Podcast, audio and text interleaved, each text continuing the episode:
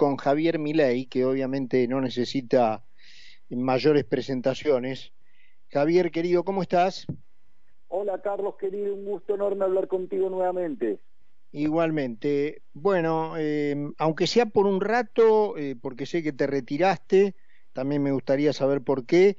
Eh, estuviste en el Congreso, me gustaría saber tu apreciación de lo que fue el discurso del presidente. Bueno, el punto es que el, discurso del presidente tiene un montón de, inconsistencias, eh, es muy típico del kirchnerismo, eh, toman datos aislados, toman comparaciones eh, antojadizas, lo voy a hacer con solamente un ejemplo para que quede bien claro. El presidente habló del crecimiento y entonces hizo referencia a lo que ha pasado durante los dos, últimos dos años. Y, por ejemplo, cuando dice eso, omite que Argentina también fue de los países que más cayó, sí, durante el 2019.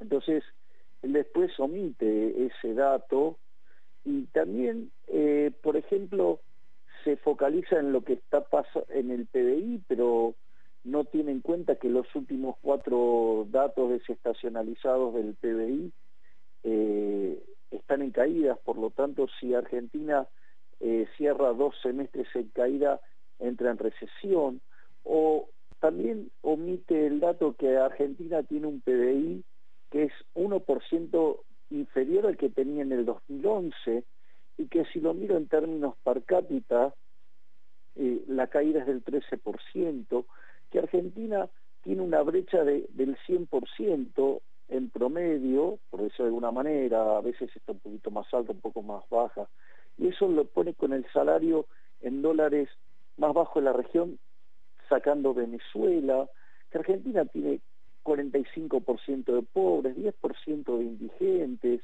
que Argentina tiene una inflación del 100%, y que le echa la culpa al mundo, y que le echa un montón de culpa a todo, cuando en realidad, por ejemplo, en el caso de la inflación, la culpa está en Reconquista 266, cosas que él decía cuando había dejado el gobierno kirchnerista y ahora parece que olvidó.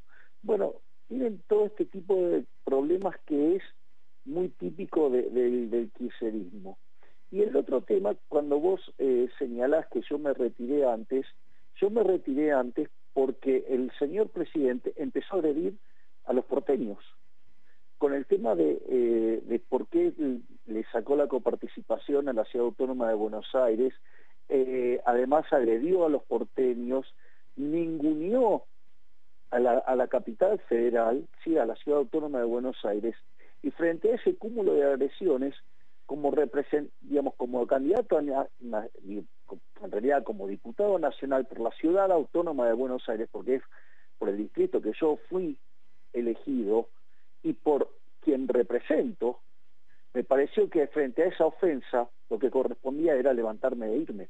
O sea, no puedo, o sea, no voy a cometer la grosería de, decirle algo fuera de lugar o no pero no voy a, soportar, no tengo que por qué tolerarle al presidente que insulte a los porteños. Claro, yo eh, que vos estaría entregando tu, tu título, ¿no? Porque el presidente hoy declaró que la ciudad autónoma de Buenos Aires no pertenece a la Confederación Argentina. Exactamente.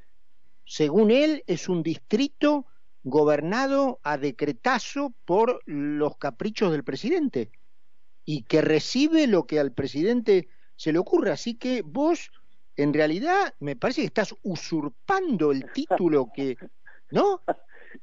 Claro, bueno, digamos, parece que, el presidente desconoce la Constitución, entre otras cosas, o que no quiere reconocerla. Entonces, sinceramente, eh, frente a estos niveles de agravio, me parece que era eh, no digo no, no se lo puedes dejar pasar Carlos no no se puede dejar pasar este tipo de cosas. Entonces qué otra forma tengo de manifestarme más que levantarme e irme no no perfecto estoy estoy simplemente me, te preguntaba para que me contaras o sea, vos fuiste el protagonista y estuviste allí, digamos, los detalles de, de, de, digamos, de, de, tu decisión y de lo que ocurrió para que la tomara, pero, pero estoy completamente de acuerdo. ¿no? Tengo cuatro hojas de apuntes de la cantidad de barbaridades que ha dicho este hombre. Y sin embargo, lo escuché, escuché todas las inconsistencias y barbaridades que dijo, pero no puedo dejarle pasar que insulte a ningún argentino, pero menos a la capital federal, que es, digamos, los que me votaron. Sí, claro. Sí, sí, sí. Vos tenés, debes un, tenés un deber para, para con la ciudad. Eh, te quería preguntar eh, cómo viste, eh, no sé si ya estabas fuera, me parece que sí, porque fue un tramo este, en donde los insultos a la ciudad de Buenos Aires ya habían ocurrido, este, pero luego vino el capítulo de insultos a los jueces y vos si fue si fue antes este, eh, disculpe el orden digamos de, de, los insultos disculpame corregime y si estabas en el recinto aprovecho y, te pregunto si no supongo que obviamente lo habrás seguido de otro lugar a la, a la, a la cor a los a los jueces que estaban ahí al lado de él no Exactamente, fue posterior a, los insultos a la ciudad, lo cual me parece otro disparate, es decir, este hombre eh, no, no deja institución eh, sin llevarse la puesta. Es decir, eh, bueno, yo es, históricamente soy un defensor de la independencia de la justicia, de hecho soy quien más quiere ir al límite con esa independencia, de modo tal de estripear su financiamiento, o sea, de que, de, que cuando se determinan las remuneraciones de todo lo que tiene que ver con la justicia no haya interferencia alguna de ningún poder, de ningún tipo, y además hasta en el límite, no quiero que haya representante de la política en el Poder Judicial, que el Poder Judicial se autorregule. Es decir, para que tenga independencia total y absoluta, pero eso no lo quiere nadie tampoco, ¿eh? sí, no sé, no sé cómo lo viste vos, eh, Javi, y si, eh, digamos, eh, coincidís con esto, pero para mí, si es que hacía falta, porque ya hemos tenido suficientes episodios que lo, que lo evidencian, pero fue, por si hiciera falta, una enorme confesión del presidente de que él y su partido no están dispuestos a admitir el diseño constitucional del gobierno limitado. Absolutamente, absolutamente, porque el, continuo avance y agresión sobre la justicia, donde la justicia es buena si falla a favor de ellos y es mala si falla en contra, lo cual es un disparate, porque eso es, digamos, el árbitro es bueno si cobra penales a mi favor y es malo si, si, si, si cobra en contra, y de repente me, salir jugando con la mano en mi área, ¿no? Eh, entonces, yo comparto tu, tu visión de que este gobierno, la, el concepto de instituciones es flexible, o sea, es flexible a las necesidades que ellos tienen y obviamente eh, personas que, que tienen esa visión y que tienen algunos defectos, como por ejemplo ser demasiado enamorado de lo ajeno, ¿sí? Entonces, bueno, eh, tienen un conflicto. Javier, ¿y cómo te ves de cara a este año electoral? Obviamente ya son muchos los que hablan de vos, son muchos los que te auguran un papel decisivo en las elecciones, en algunos casos para ganarlas, en otros para ser el factor que va a decidir quién las gana. ¿Cómo te ves vos? Bueno, nosotros estamos trabajando fuertemente, hacemos recorridas por distintos lugares del país, en distintos formatos, hacemos lo que yo llamo recitales, ¿sí? Digo, convocatoria, no sé, como la de Tucumán, 30.000 personas. O caminatas como las que estuvimos haciendo en la costa o las que estuvimos haciendo en Bariloche y en San Martín de los Andes la, la semana pasada, y nosotros en paralelo trabajamos en, perfeccionar nuestro programa de gobierno acorde cómo va ajustándose la coyuntura. O sea, nosotros tenemos programas con distintas alternativas, o sea, nosotros el programa lo tenemos, pero viste que siempre hacen alguna nueva esta gente, entonces hay que estar monitoreándolo, nosotros le estamos monitoreando todo el tiempo, y por otra parte estamos eh, trabajando por el, para poder entrar en la segunda vuelta. Si nosotros entramos a la segunda vuelta, sin ninguna duda eh, lograríamos eh, alcanzar la presidencia.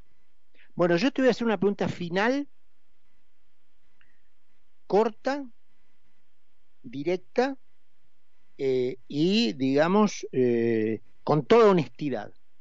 Del aspecto programático que vos explicabas recién, yo en lo personal no tengo duda porque te conozco, te sigo de hace tiempo y comparto, si bien yo soy un liberal, como vos también bien definís, clásico, este, de más está decir entonces que por definición comparto mucho eh, de lo... Al pie? ¿Perdón? Sobre eso, pues una nota al pie.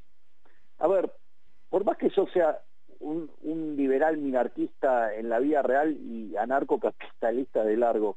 La pregunta es, dado el, mundo donde estamos, tenemos una agenda en común muchísimo más grande que las diferencias. Por eso, por eso te digo, desde ese lado, en el aspecto programático que vos estabas explicando en lo que están trabajando, no tengo ninguna duda. Yo te voy a hacer una pregunta final, corta, con toda honestidad y práctica. ¿Qué eh, hemos tenido además ejemplos de lo que le ha pasado a otra gente. El primer día que vos pisás la casa de gobierno como presidente electo, necesitas, no sé, 40.000 tipos que respecto de los cuales no tengas ninguna duda que van a estar alineados con el programa que el presidente pone en ejecución ese primer día.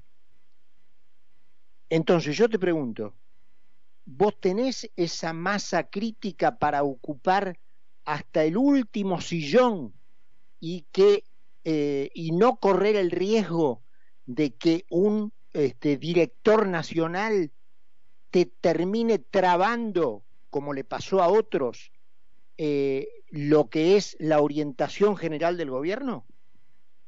A ver, yo tengo otra visión. Primero porque nosotros vamos a arrancar con una reforma de ley de ministerios y los vamos a llevar a ocho. Ese es el primer punto. O sea, el segundo punto es, yo tengo definidas las líneas de arriba y mi, y mi idea es concientizar a las líneas de abajo. O sea, cuando vos entras a una empresa como director, como gerente, vos no cambiás toda la empresa, ¿eh? O sea, vos haces que la gente labure, porque otra, una de las cosas que pasa en el Estado y la sobredimensión que tiene el Estado es que hay muchísima gente valiosa que la dejan de lado porque vienen y acomodan a los amigos. Entonces, vos, es, es como nosotros hacemos en el Congreso. Vos sabías que, por ejemplo, hay gente que está en planta permanente. Para no gastar ni un mango más, nosotros vamos sobre gente que ya está en la planta y así es como reclutamos personas que hacen un excelente trabajo y no le cuestan un mango adicional a los argentinos. Es decir, y, lo más importante de todo, porque esto es lo más importante de todo, porque el que no sabe lo que busca no entiende lo que encuentra. Y yo sé lo que hay que hacer, hay, no solo que sé qué hay que hacer, sino que sé cómo hacerlo, y además tengo el coraje para hacerlo. Entonces, yo voy a definir las partes de arriba de la estructura y después vamos a trabajar con la línea, porque si no, tengo que, si, yo llevo eso al límite, ¿sabes qué? Voy a tener que duplicar de vuelta los empleados públicos para tener todo, si querés, y, no funciona así.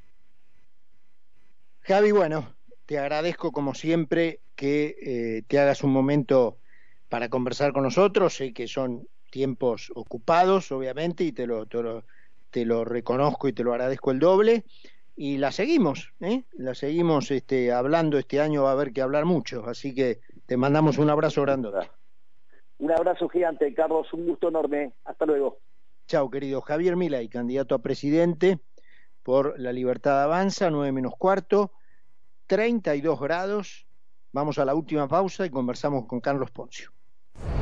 Carlos Mira y Carlos Poncio hacen Mira quien habla por concepto 955. Construyendo 258 escuelas con la renta de nuestro parque solar Gauchari